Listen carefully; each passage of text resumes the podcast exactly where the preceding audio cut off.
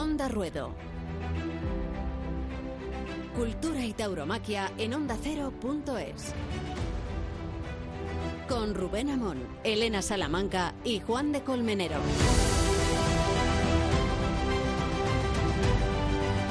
Bueno, puede decirse que la tauromaquia ha salido a paseo, a pasear, lleva haciéndolo en diferentes localidades desde hace unas semanas. Este fin de semana era muy significativo porque hubo una concentración bastante numerosa en Pamplona y porque hubo ayer en los aledaños de las ventas otra prueba de incredulidad respecto a la deriva que está tomando la temporada taurina, tanto por la ausencia de festejos como sobre todo por la actitud de las instituciones, empezando por la institución central.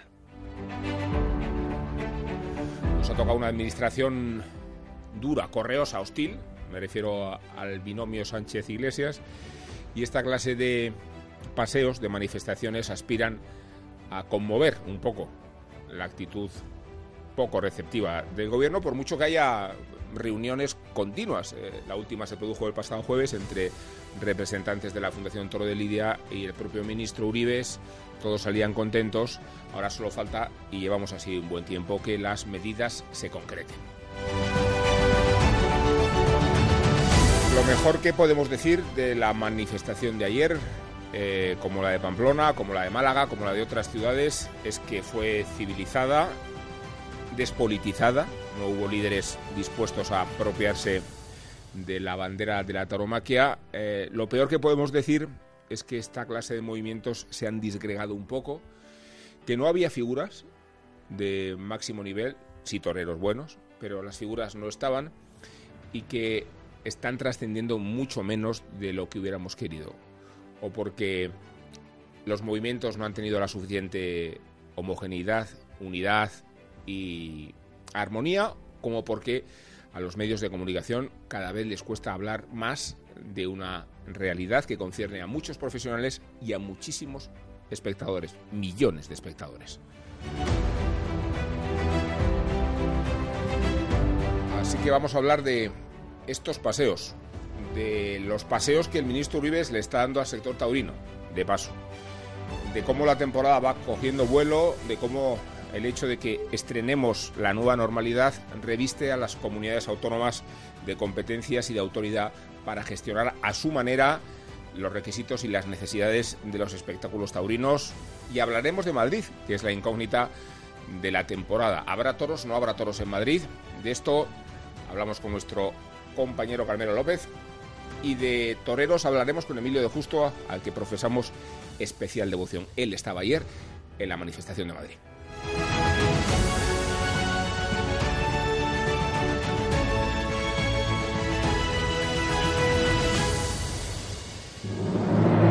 Onda Ruedo.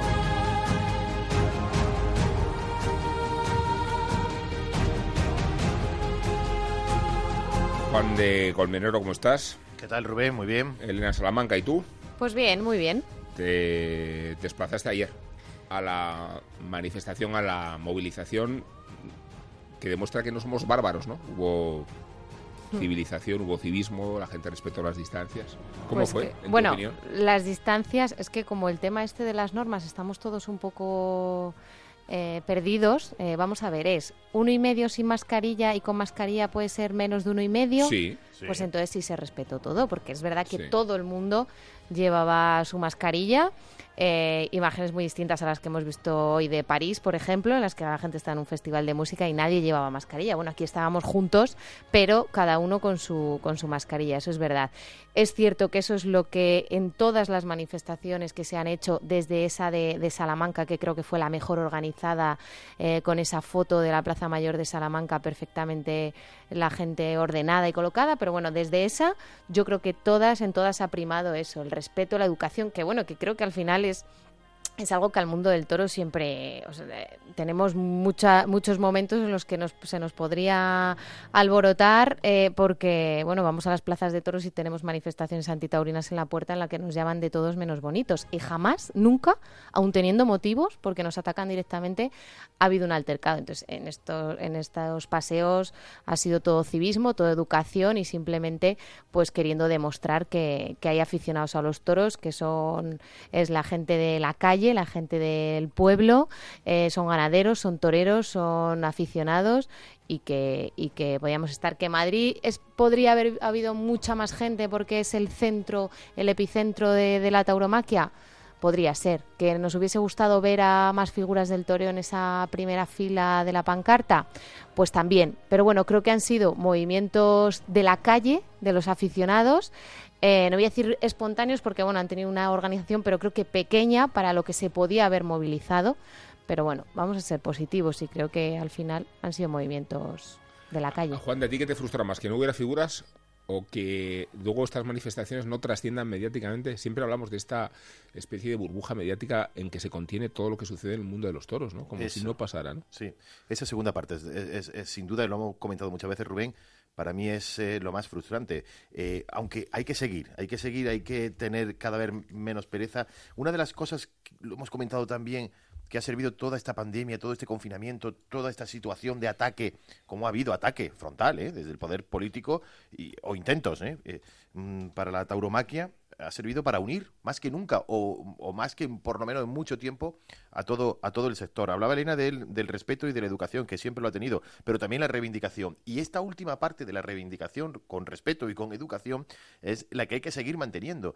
Y, bueno, no me quedo con el hecho de que para mí para mí todos los que fueron ayer fueron figuras. ¿eh? Los que fueron ayer fueron figuras, no las figuras de, del toreo, sino esos aficionados que quieras o no, casi espontáneo, no espontáneo del todo, pero mm. casi espontáneo porque no se enteraron demasiado, no, ¿eh? no se ha dado demasiado, no sé por qué circunstancia de, de esta convocatoria y aún así yo creo que fue llamativa, numerosa y sobre todo reivindicativa y creo que de una manera muy muy muy muy respetuosa que ha llegado, ha llegado, bueno, hasta, hasta que veamos como comentamos aquí en el programa pasado al ministro de Cultura ya eh, reconociendo, defendiendo, casi dándose golpes en el pecho, defendiendo incluso contra ataques como el de Hamilton a la tauromaquia, eh, que haya sido el propio ministro de Cultura fue algo que nos llamó la atención. Bueno, pues bienvenidos sea todos esos pasos y bienvenido sea toda esa unidad. Si quiero ser justa con lo de, con lo de eh, la cobertura mediática, el fin de semana pasado sí que es cierto que tanto Telecinco sus informativos en las dos ediciones como Televisión Española estuvieron presentes en tanto la manifestación de Salamanca como luego en la de Sevilla, que quizá todo viene arrastrado porque en esa primera se hizo muy bien, se hizo una convocatoria de medios que fue Salamanca y eso hace que arrastre a los medios y que se enteren. Eso, eso también es importante. No se da cobertura porque no se han enterado. De hecho, estamos hablando que hay muchos mm, aficionados que tampoco se han enterado incluso de, de cuándo eran, de en qué momento. Entonces, bueno, vamos a hacer también un poco de, autocrítica. de autocrítica. Que ha habido medios que sí que lo han silenciado, pero que otros también le han dado su cobertura. ¿eh? Bueno, vamos,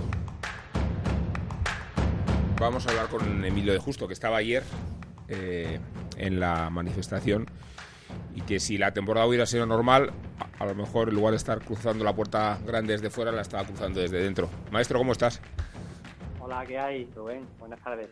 Gracias por estar con nosotros. Gracias por tu implicación, que te hemos visto multiplicarte todo lo que has podido para convertir este periodo de carestía en una oportunidad para reivindicar la fiesta de los toros. Bueno, yo creo que sí es importante, ¿no? Creo que las cosas se han hecho muy bien, se han hecho con mucho cariño, con mucha, bueno, defendiendo, ¿no? Eh, defendiendo mucho nuestra profesión, nuestra pasión que es el toreo y, y yo creo que ayer era una cita pues, muy importante, ¿no? Porque era la capital de España, era Madrid y bueno, creo que estuvo todo muy bien organizado, que se le ha puesto mucho cariño a, todo y creo que hubo bastante gente y, sobre todo creo que fue un paseo taurino pues mm, con mucho respeto, con mucha cordialidad y como ha dicho antes Elena, ¿no? El mundo del toro siempre creo que, que pone de manifiesto sus valores. Em, eh, Emilio, fíjate que hablamos de, cómo esta administración central está siendo bastante hostil en la figura de su presidente, de, Pablo Iglesias también. En cambio, si fuera una cuestión ideológica, no estaríamos eh, elogiando el compromiso de Fernández Vara, que, es el presidente de la comunidad donde, de, donde tú vienes, que es socialista y que por tanto no tiene la etiqueta ideológica que convierta a los toros en un objetivo político, ¿no? Exactamente, ¿no? Yo creo que siempre se dice y se dirá que el toreo no tiene ningún ni tiene por qué tener ningún color político, ¿no? Yo creo que tanto la izquierda como la derecha siempre ha habido grandiosos aficionados a los toros y gente muy partidaria, ¿no?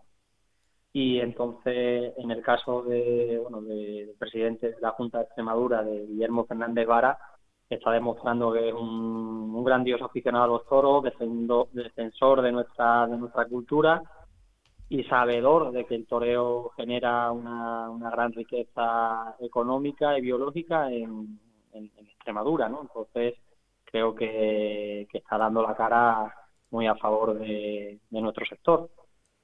Bueno, te anuncio y anuncio a todos los oyentes, que somos muchísimos, al, menos cualitativamente, que Simón Casas ha anunciado que va a haber feria de la vendimia en Nimes. Eh, esto es otro estímulo demostrando que, maestro, la temporada que creíamos imposible empieza a tener síntomas de vida, ¿no? Sí, hombre, yo creo que, mira, eh, hay muchos empresarios y, muchos toreros que, ante todo creo que amamos la fiesta de los toros y, queremos que, bueno, que esto se vuelva a reactivar eh, cuanto antes, ¿no? Creo que es necesario que se reactive pronto, ¿no? En todos los aspectos. Y no me cabe la menor duda que, bueno, eh, que se está trabajando ya por, bueno, para que empiece, por lo menos lo que es el mes de agosto, septiembre y octubre, y parte de octubre creo que, se puede salvar, ¿no? Y se pueden hacer cosas bonitas y que tengan interés para el aficionado y, bueno, y que volvamos poco a poco a, retomar nuestra actividad. Eh, ¿Dónde tienes idea de empezar tú? Extremadura, tengo entendido. ¿En qué plaza y cuándo?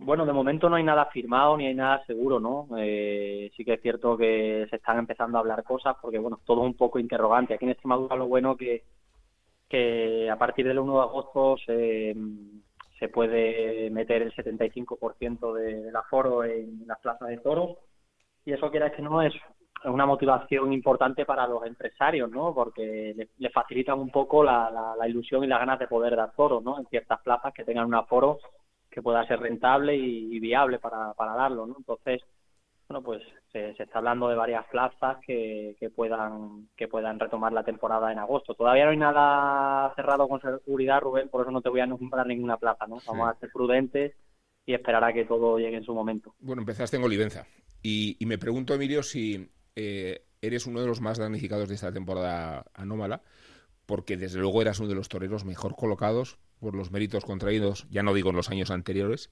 sino en concreto en la temporada pasada, donde fuiste una de las clarísimas referencias. ¿Te has sentido particularmente afectado tú por esta por este parón?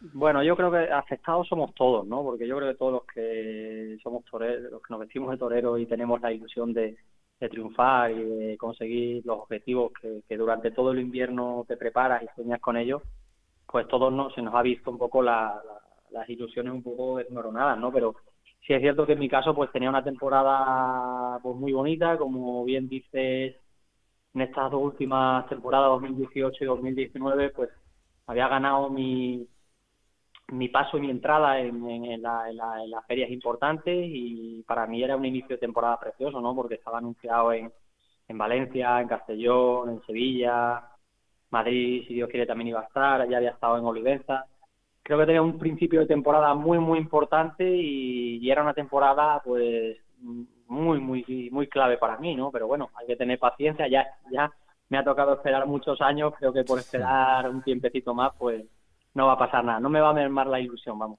¿Qué tal, maestro? ¿Cómo estás? Muy buenas. Eh, soy Juan de Colmenero. Eh, yo soy yo soy de los que piensan que, que una trayectoria y una y una racha no es capaz de destruirla ni, ni una pandemia, ni, ni un virus, ni, ni, nada parecido. Y estoy seguro que eso es lo que, lo que le ha ocurrido al, que considero, como comentaba antes Rubén, el, el, matador más en forma del escalafón ¿eh? en, en, las las dos últimas temporadas y, y, en lo que pueda haber de esta. ¿no? Yo, yo te quiero preguntar que, que si el confinamiento, bueno, que, que, no ha impedido que, te sigas preparando, ¿no? ¿Cómo, cómo te encuentras? Y, bueno, y a ver si te podemos ver en, en alguna ocasión pues, pronto, ¿no? Pues sobre todo con mucha ilusión, ¿no? Porque, bueno, eh, ha sido al, principio, sobre todo los primeros días, ¿no? Cuando se, se puso de manifiesto ya el, estado de alarma y sabíamos que ya la Feria de Valencia iba a quedar suspendida, que ha sido suspendido. Pues sí que es cierto que, oye, pues ahí uno pues se viene un poco abajo moralmente y, y da, mucha pena y mucha rabia, ¿no? Que, que, que, esto haya sucedido, nadie nos lo esperábamos, ¿no? Pero luego con el paso de los días sí que es cierto que, bueno, yo he seguido preparándome casi a diario con cierta normalidad y ya en abril, mediados de abril empecé a, acudir al campo a tentaderos y ahora mismo pues estoy entrenando mucho y haciendo muchos tentaderos porque tengo la ilusión de, de volver a torear si Dios quiere pronto, ojalá que sea cuanto antes, porque creo que, que la fiesta nos necesita a todos, ¿no? A los toreros, a los ganaderos, a usted, a los periodistas, eh, y ahora mismo pues yo me encuentro a tope de ilusión y como tú bien has dicho, ¿no? Eh, me ha tocado esperar antes mucho tiempo y por esperar un poquito más tampoco me va a mermar las ganas. Te ha faltado precisar eh, el territorio geográfico de Extremadura porque, Emilio, no sé qué sería de la tauromaquia contemporánea sin las ganaderías y los toreros que venís de Extremadura. Sí, yo creo que ahora mismo Extremadura creo que está en un momento a nivel taurino muy importante, ¿no? En cuanto a toreros, a ganaderías, ¿no? Aquí pasan, pues, de las mejores ganaderías de, actuales del escalafón, ¿no? Y creo que, bueno, yo me he criado en una tierra muy taurina en todos los aspectos, estoy muy orgulloso de ser extremeño y, y siempre también muy agradecido, ¿no? Por todo el cariño que sobre todo en esos años difíciles en los que apenas toreaba, pues la gente de aquí de Extremadura me dio. ¿Te preocupa, ¿Te preocupa la situación de las ganaderías? ¿Te preocupa cómo, no sé si has tenido oportunidad de poder hablar con algún ganadero o, la situación del campo, ¿no? Eh, cómo están intentando, no solamente están, se están matando muchos eh, a, mm. puerta cerrada, eh, pero muchos de ellos también, pues para desecharlo. No sé si te preocupa o hasta qué punto la situación de las ganaderías. Sí, mucho, mucho, me preocupa mucho. Creo que los ganaderos ahora mismo son los, los más perjudicados dentro de nuestro sector taurino eh, creo que están haciendo un esfuerzo tremendo, me consta, bueno, por, la amistad que tengo con muchos y por lo que me cuentan, se está haciendo un esfuerzo económico muy, muy grande por, por, mantener los toros aún en el campo, con la incógnita si habrá o no habrá temporada, si se podrá lidiar algo o no se podrá lidiar. Entonces creo que tienen un mérito los ganaderos tremendo. Eh, creo que de todo el sector son los más perjudicados y fíjate, en estos últimos días y últimos tiempos pues eh, se, ha informado de que tanto la Unión de Matadores como la de Banderilleros y demás iba a hacer una, una reducción en sus honorarios para, para, para poder bueno pues eh, aportar nuestro granito de arena. Pero si hay alguien que, que tenemos que mantenerlos y que no podemos tampoco recortarlos más a los ganaderos no porque creo que hacen un esfuerzo grandísimo y no pueden pagar ellos tampoco pues todo, toda, toda esta situación no Hola Emilio, muy buenas, soy Elena. Precisamente eh, por ahí quería preguntarte el tema de las cuadrillas, que también se ha puesto sobre la mesa el hecho pues de o reducir salarios o incluso reducir el número de profesionales que participan en, en una corrida de toros, ¿no? El tema de picadores, banderilleros. Eh, no sé hasta qué punto se puede negociar todo esto para conseguir que sea más viable un, un espectáculo o quizá esos recortes no llevarían a, ningún lado positivo. Mm, bueno, yo creo que bueno, todos sabemos que organizar una feria taurina o un festejo taurino eh, cuesta muchísimo dinero. Incluso ya las noviadas con picadores están casi al mismo nivel de coste de producción que una corrida de toros, que es una barbaridad.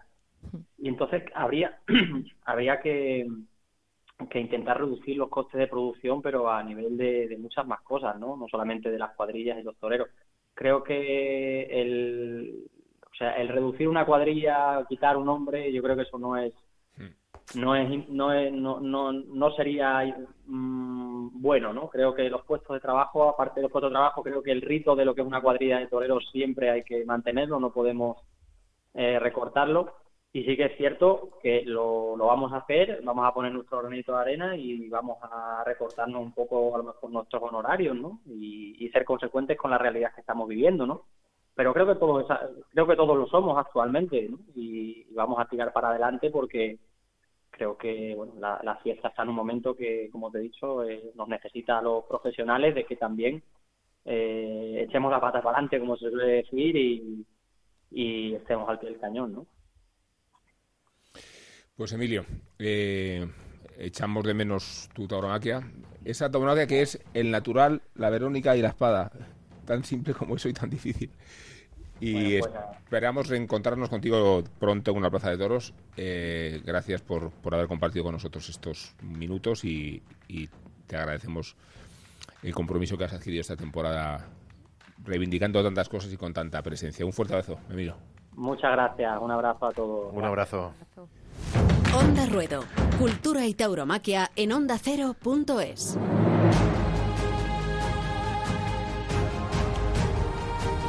Decíamos que va a haber toros en Nimes. Eh, los días 18, 19 y 20 de septiembre, que se va a hacer de circunstancias vinculadas a la situación de, de la del COVID y de, y de el criterio de las autoridades francesas. Simón Casas habla de una feria de 5.000 espectadores.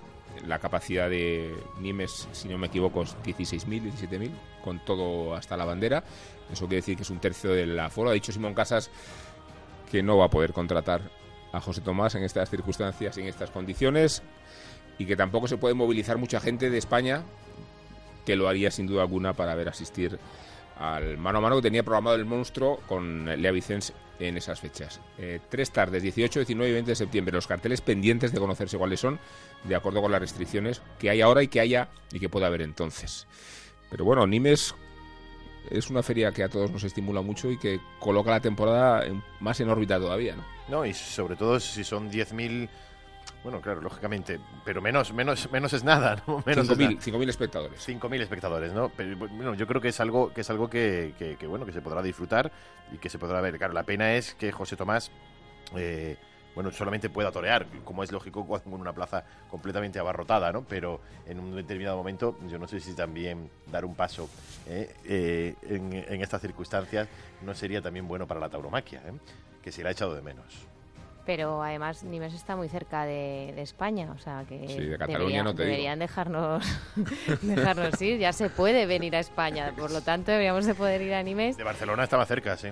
Lo que me llama la atención es que Simón es de estas personas que dice que el, que el espectáculo no es rentable y, ahora va a programar tres días en Nimes. Con pues muy venenosos a los dos, el uno metiéndose con la falta de conclusión no, Tomás. no, vamos a ver. Y tú, Elena, metiéndote con Simón Casas. Y más sin saber qué pasará en Madrid, o sea, no sabemos lo que va a pasar en Madrid. 18, 19 y 20 de septiembre, bueno, y esa fecha, ¿qué pasa con...? 15 de agosto en Madrid. ¿Qué pasa con, efectivamente, o qué pasa con la Feria de Otoño en Madrid, otoño. Que podrían entrar 17.000 personas.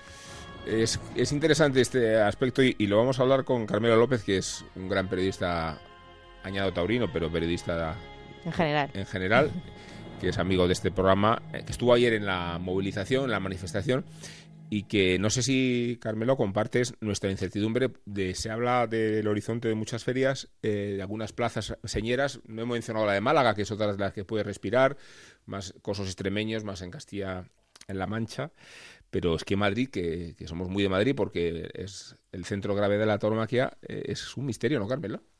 Compañeros, buenas tardes. Es un misterio, la verdad es que sí. Eh, yo ayer cuando acabó el paseo esperaba un gran titular, ¿no? Además de la foto, eh, evidentemente. Esperaba un gran titular, un, una fecha, una intención pero no no vi eh, bueno no, no se apreció y los asistentes la verdad es que lo comentamos no no no tenemos una fecha que nos ilusione como tienen los nimeños como parece que van a tener los malagueños parece también que en el puerto de Santa María va a haber toros. En Ávila se está mm, se está cociendo también algo pero aquí en Madrid de momento eh, que tenga yo noticias solamente eh, sé que Cenicientos aún no ha dicho que no. Sabéis que desgraciadamente se llevan guardando las medidas la distancia de seguridad muchos años y, y es posible. Buenas tardes a todos. ¿eh? las medidas de seguridad, sí. bueno, esto es para iniciados, ¿eh? esto es, para iniciados. Ojo, es una feria que a la que yo os, eh, os animo a, a ir. Eh, sé que son fechas complicadas porque coincide con la corrida del 15 de agosto de Madrid, pero, pero, es una... Si la, hay, ¿no? si, la, si la hubiera, ¿no? Claro, cuando, cuando teníamos esa antigua normalidad que antes eh, pues eh, igual no la llevábamos tampoco muy bien, pero ahora yo la añoro, por lo menos. ¿Y por qué crees que, por intentar ser un poco benevolentes con, con, la empresa. y con la comunidad, que es, y con la comunidad, claro. Igual, igual es que, igual es que hay que hacer las cosas eh, bien, con tiempo y con, y con, y con seguridad de que, de que pueda ser un triunfo, aunque, aunque solo sea con 12, 15 mil espectadores, que ya sería, o 10 mil espectadores, que ya sería, eh, bueno, algo, algo importante, ¿no? A partir del 6 de julio, en la Comunidad de Madrid, es el 75% del aforo en recintos taurinos. Así es, así es. De 24.000, 23.900 serían unos 17.000 aficionados. ya quisieran reunir tanta gente un Yo quiero Claro, pensar... yo Claro, quiero- también se han guardado la- la- Las distancias las de seguridad. Muchos- seguridad muchos en- días de agosto. Pero yo quiero pensar un poco más en la prudencia, ¿eh? yo Sí, quiero pues- pensar un poco más en que, en que en que sí que va a haber feria de otoño y en que cuando se anuncie será una cosa que, que, bueno, con toda con todas las garantías de que se va a celebrar. ¿Cuál es tu versión, Carmelo? Lejos del adanismo de Juan de ¿cómo lo ves tú? Eh, pues yo estoy de acuerdo en que debe de haber causas eh, que desconocemos eh, y me imagino que, mm, que serán más fiscales que, de- que otra que, que taurinas, pero em, creo que la miniferia de otoño, eh, esa, esa perspectiva es genial, eh, pero tenemos en paralelo la perspectiva de la realidad, ¿no? No sabemos si en otoño eh, va a cambiar la situación eh, respecto a, a la COVID 2019 19 y, y van a volver a las medidas de confinamiento. Es decir, de momento hay un horizonte donde, como decía Elena, pues se pueden eh, se pueden dar festejos y además eh, pues dejando pasar a una cantidad de público que creo que no va a entrar en conflicto con la anterior realidad. Entonces ahora eh, yo por lo menos a nivel de aficionados siempre en Madrid eh, la temporada ha sido muy importante, ¿no? Y la sensación eh, últimamente era que mm, pues que cada vez contaba menos y que se invertía más en, en la feria de San Isidro. Mm, ¿Por qué no? Un, no sé, probar algún domingo, no sé, dar una corrida de toros. Me imagino que evidentemente hay muchas personas tratando de que esto suceda, ¿no? Em, también hemos percibido, eh, por lo menos en- durante este letargo, pues que no ha habido mucho mucha actividad en el sector empresarial eh, taurino. Y eso sí que yo lo echo de menos, ¿no? Me, me encanta ver cómo vuelve la NBA y, y mandan un PDF de 200 páginas con las medidas porque llevan trabajando en ello un tiempo, ¿no? Sí. Aquí da la sensación eh, de improvisación y, y no tiene por qué ser así. Es decir, pero sí que es la sensación que se palpa. A mí me habría gustado por lo menos ayer salir eh, salir de las ventas con bueno eh, con una fecha diciendo este día eh, vamos a volver y, y no sé cómo será pero va a volver a salir un toro Bueno, mm, hay una cuestión que tiene mucha relevancia en por qué Madrid abre o no abre, y es que abrir significa ejecutar el canon, claro. que son 2.800.000 euros, que no pueden abastecerse de los ingresos que habría tenido la Plaza de Madrid en función de la Feria de San Isidro, que es su fuente absoluta, absoluta de ingresos, por no decir única, y que en función de, de esa eventualidad, que por lo visto jurídicamente es inaplazable, hay una negociación entre la empresa y la comunidad, de acuerdo con la cual eh, puede que a Plaza 1 accediera a pagar el canon a condición de que se le prorrogara en condiciones ventajosas un año más su contrato con las ventas. Eso está en el fondo también, ¿no, Carmelo? y que sería por otra parte totalmente de ley no porque a una empresa que no puede explotar un- una plaza y le obligan eh, a seguir pues eh, pagando el canon me parece que es una situación injusta entonces claro por eso os decía que también estamos en la época de los ERTES no que mm, esa vuelta a la normalidad puede hacer que cuando la situación no sea la que uno espera, pues se le caiga la T, ¿no? Y, sea un ERE y se convierta en una situación peor. Entonces, me imagino que sí que hay, mm, hay otras razones, pero al final eh, creo que los aficionados pues esperan un, sobre todo en Madrid, ¿no? Que es el, es el templo la capital del toreo, esperan simplemente pues que haya una comunicación en ese sentido. Que, mm, que yo realmente, si os digo la verdad, eh, para mí sería diferente, ¿no? Asistir, evidentemente iríamos a trabajar y iríamos, em, pero, pero traer un abuelo, o sea, a mi abuelo, por ejemplo, que tengo muchas ganas de que venga conmigo a los toros este año, pues no sería posible, ¿no? Es decir, em, tendríamos un espectáculo con los condicionantes que tiene este presente y entonces veo que sí que hay iniciativas en otras ciudades que parece que están siendo bien acogidas. Veremos a ver eh, qué realidad tenemos, ¿no? Dentro de, de dos meses, porque no la sabemos, pero sí que el horizonte mm, más despejado, julio y agosto, en Madrid, donde se podrían dar toros, pues a mí por lo menos eh, yo me quedo con, con las ganas, la verdad, de mm, pues de una pues eso, una corridita cada domingo, no sé. Tenemos la incertidumbre de Madrid y la de Sevilla, ¿eh? porque a mí me parecería desgraciado que una temporada tan inquietante como esta, expuesta a tantos vaivenes políticos, eh, no pudiera aflorar allí en donde más sentido tiene. Digo Sevilla y Madrid, Madrid y Sevilla, como baricentro de la temporada, ¿no? Porque Sevilla es otro problema, Carmelo. Claro, es que eh, estamos hablando de una plaza que antes de esta situación ya pues había sacado las novilladas del, del abono, es decir, que, que tenía ya unos condicionantes pues de espectáculos en los que la plaza se pues se mantenía pues con un tono de asistencia muy alto, con un, un tono ganadero pues creo que acorde un poco a los carteles que se daban y, en Sevilla también es que hay un inmovilismo, es una, una opacidad eh, que nos hace que nos hace dudar, ¿no? Cuanto menos dudar, ¿verdad? Porque no dudo que estén trabajando, ¿no? Pero en el fondo, eh, en el fondo tengo la sospecha de que de momento no tienen nada que contarnos. Carmelo, muchas gracias. ¿eh? A ver si la próxima vez que hablamos y hablemos lo hacemos para tratar de los toros de Dolores de Aguirre, aunque no me vista, o de Emilio de Justo con la mano izquierda, o, de todo lo que nos enfrenta, porque eh, la dialéctica de los toros siempre ha sido discutible. Claro que ayer y hoy, portada, portada, en el mundo, portada en el mundo de expertos en en la pandemia. Y bueno, los expertos de la OMS también han dicho que en pocas semanas vamos a tener buenas y muy buenas noticias, ¿no? No solamente por el tema de la vacuna, ¿no? Que, ya hablan incluso del mes de diciembre o del el mes de enero, incluso antes que pueda haber un tratamiento. En ese caso sí que es verdad que ya se acabó, se, acabó todo, ¿no? me refiero a todo lo malo y que se pudiera hacer eh, una incluso incluso la posibilidad de que en septiembre con un tratamiento pueda ir José Tomás a Nimes, ¿no? Que sería como si ya existe un con un tratamiento, sí. si ya existe... Black Mirror, es Black Mirror. sí, es verdad. Si ya existe tratamiento, no habría, no habría ningún Ojalá, ¿eh? ¿eh? Yo de, de verdad que, que, toco madera porque al final lo importante es que esta solución se, eh, pues, se acabe, o sea, esta situación eh, acabe de una vez por todas porque, eh, bueno, por, por, ese desagüe se están yendo muchas cosas, además de, de nuestra fiesta taurómaca, de la, que por cierto me encanta eh, discrepar con, con, Rubén, con Elena, con vosotros, porque al final es la salsa, ¿no? Es decir, pensáramos todo lo mismo, eh, solamente tendría que ir uno. Sí. Bueno, Carmelo, que un fuerte abrazo, que nos vemos pronto. Un abrazo y enhorabuena por haber mantenido viva esa llama radiofónica taurina y habernos dado eh, ese gustito. Escuchabas esta, esta mm, larguísima eh, bueno, ya no sé ni cómo llamarla. Vamos a, eh, ya es un desconfinamiento confinado el que vivimos ahora, o sea que yo estaré siempre al otro lado de, mm, de vuestra de vuestra señal. Del móvil, por ejemplo. Sí, se dice de la radio, ya se dice. del, del posca, como diría el otro, ¿no? bueno, cuídate mucho. Eh, un fuerte abrazo, Un abrazo. Onda Ruedo, cultura y tauromaquia en onda ondacero.es.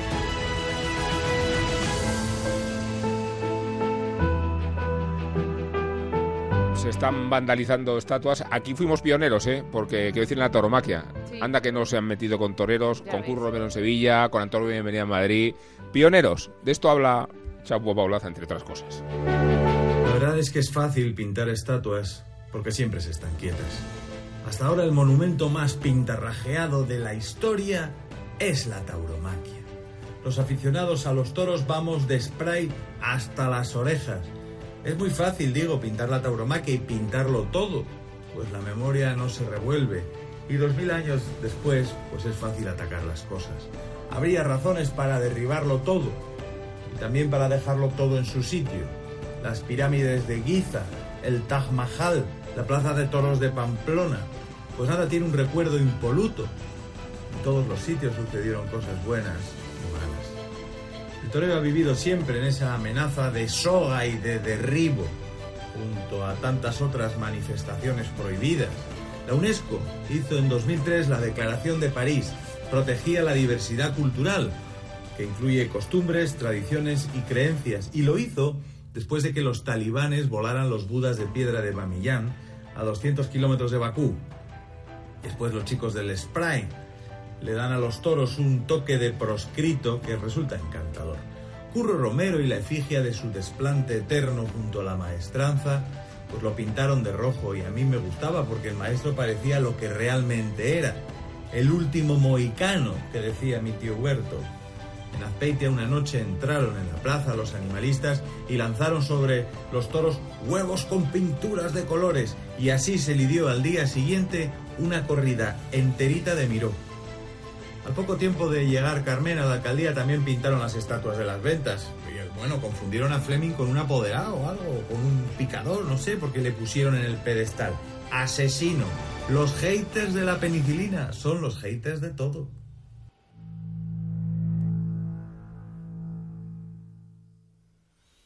La estatua que no van a profanar nunca, aunque lo hagan, es la de Juan Belmonte. Y este es nuestro camino para conectar la puerta con la historia que tanto le gusta a Juan de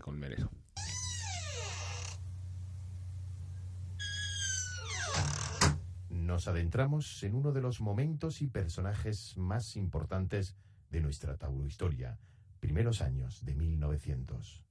Si la historia de la tauromaquia tuviera edades, que las tiene, la que en España corresponde a los carruajes de caballos, adornados con pamelas y sombreros de Cartier, estaría asignada por la edad de oro que cambió los tiempos. Una edad marcada por un hombre que convulsionó, que trazó las pautas del futuro.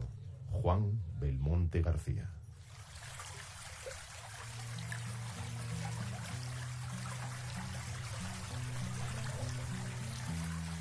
Juan Belmonte nació en Triana, en Sevilla, el 14 de abril de 1892.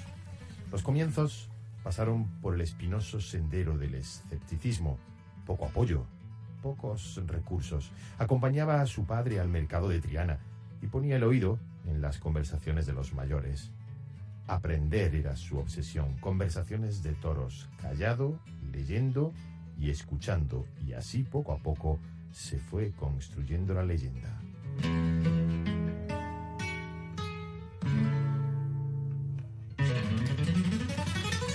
Él mismo lo explicó.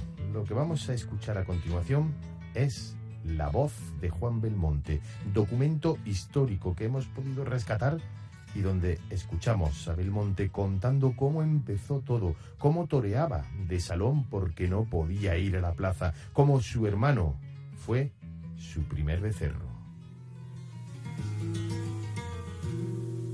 De todo aquello que yo oía, pues sí, pues, pues, pues y el toreo, como yo no lo veía en la plaza, ni, aunque las pocas veces que iba, pues entonces me lo hacía yo solo, me lo hacía en el espejo. Me cogía alguna vez que me iba, que me iba al espejo yo a dar mis lances, a dar mis lances y a, y a componer, y a componer el y sobornaba, sobornaba a su hermano para que hiciera de toro. Y bien que tuvo que hacerlo a tenor de los resultados. El toreo de Juan Belmonte era heterodoxo. Todos los terrenos son del torero, decía, y no hay registrador de la propiedad que se resista. El torero puede pisar todos los terrenos, una teoría que hacía añicos lo establecido hasta ahora hermano, a sus amigos, con su cornamenta y con su cuerno. Y se lo hacía a mi hermano, que siempre he tenido yo un hermano en disposición, en, en, edad de investir, ¿no? En edad de investir. Mi hermano Manolo, pues cerca y cerca.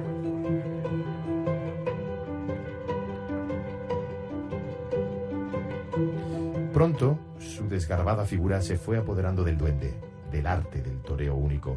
Entre los años 1912 y 1920, Juan Belmonte se midió con sus coetáneos por España, por Francia y América. Nueve temporadas de rivalidad en la edad de oro del toreo español.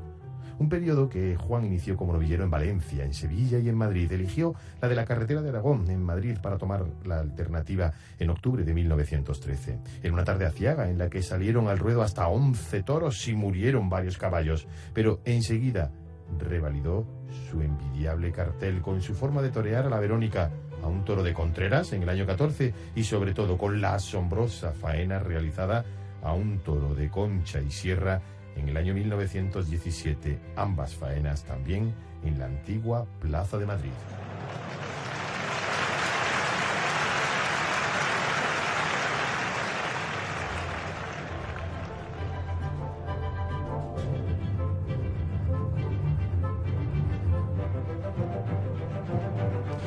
Partidarios enseguida formaron legión, empezando por los intelectuales y amigos de Juan, que le acompañaron, le acompañaron en su reaparición en 1934 en el Anfiteatro de Nimes. Belmonte fue producto literario de la generación del 98, que se hizo belmontista casi al completo al admirar al héroe que veían. Ningún torero ha tenido antes ni después tantos apoyos y amigos entre intelectuales del máximo nivel. Julio Romero de Torres, Sebastián Miranda, Pérez de Ayala, Valle Inclán, Julián Cañedo, Gómez Hidalgo, Julio Camba, Enrique de Vera. Junto a ellos se reunía el maestro Belmonte en el Café de Fornos de Madrid para participar en tertulias. Un destacado representante de la generación del 27, Gerardo Diego, le dedicó la Oda a Belmonte. Valle Inclán, amigo personal de Juan, en Luces de Bohemia recogió parte de sus sentimientos acerca de la personalidad del diestro. Juan se transfiguraba, decía, delante del toro, adquiriendo la belleza de una estatua clásica.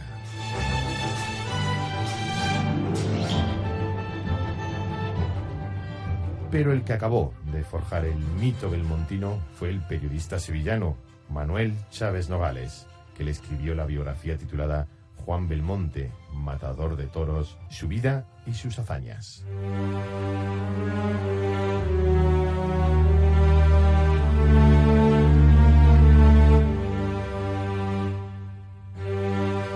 Belmonte, el pasmo de Triana, la figura que revolucionó y sigue revolucionando el toro, el que descubrió el temple, el que elevó aquella media que valía por dos, el que paró el toreo.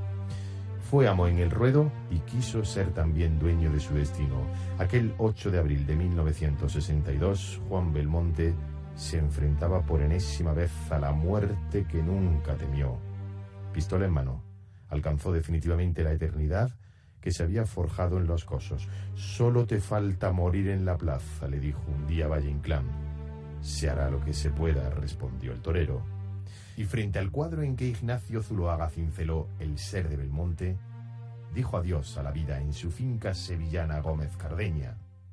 Su vida iba ya camino de las tablas, a pesar de que fue un torero encastado y bravo. Belmonte, el inmortal, apretó el gatillo.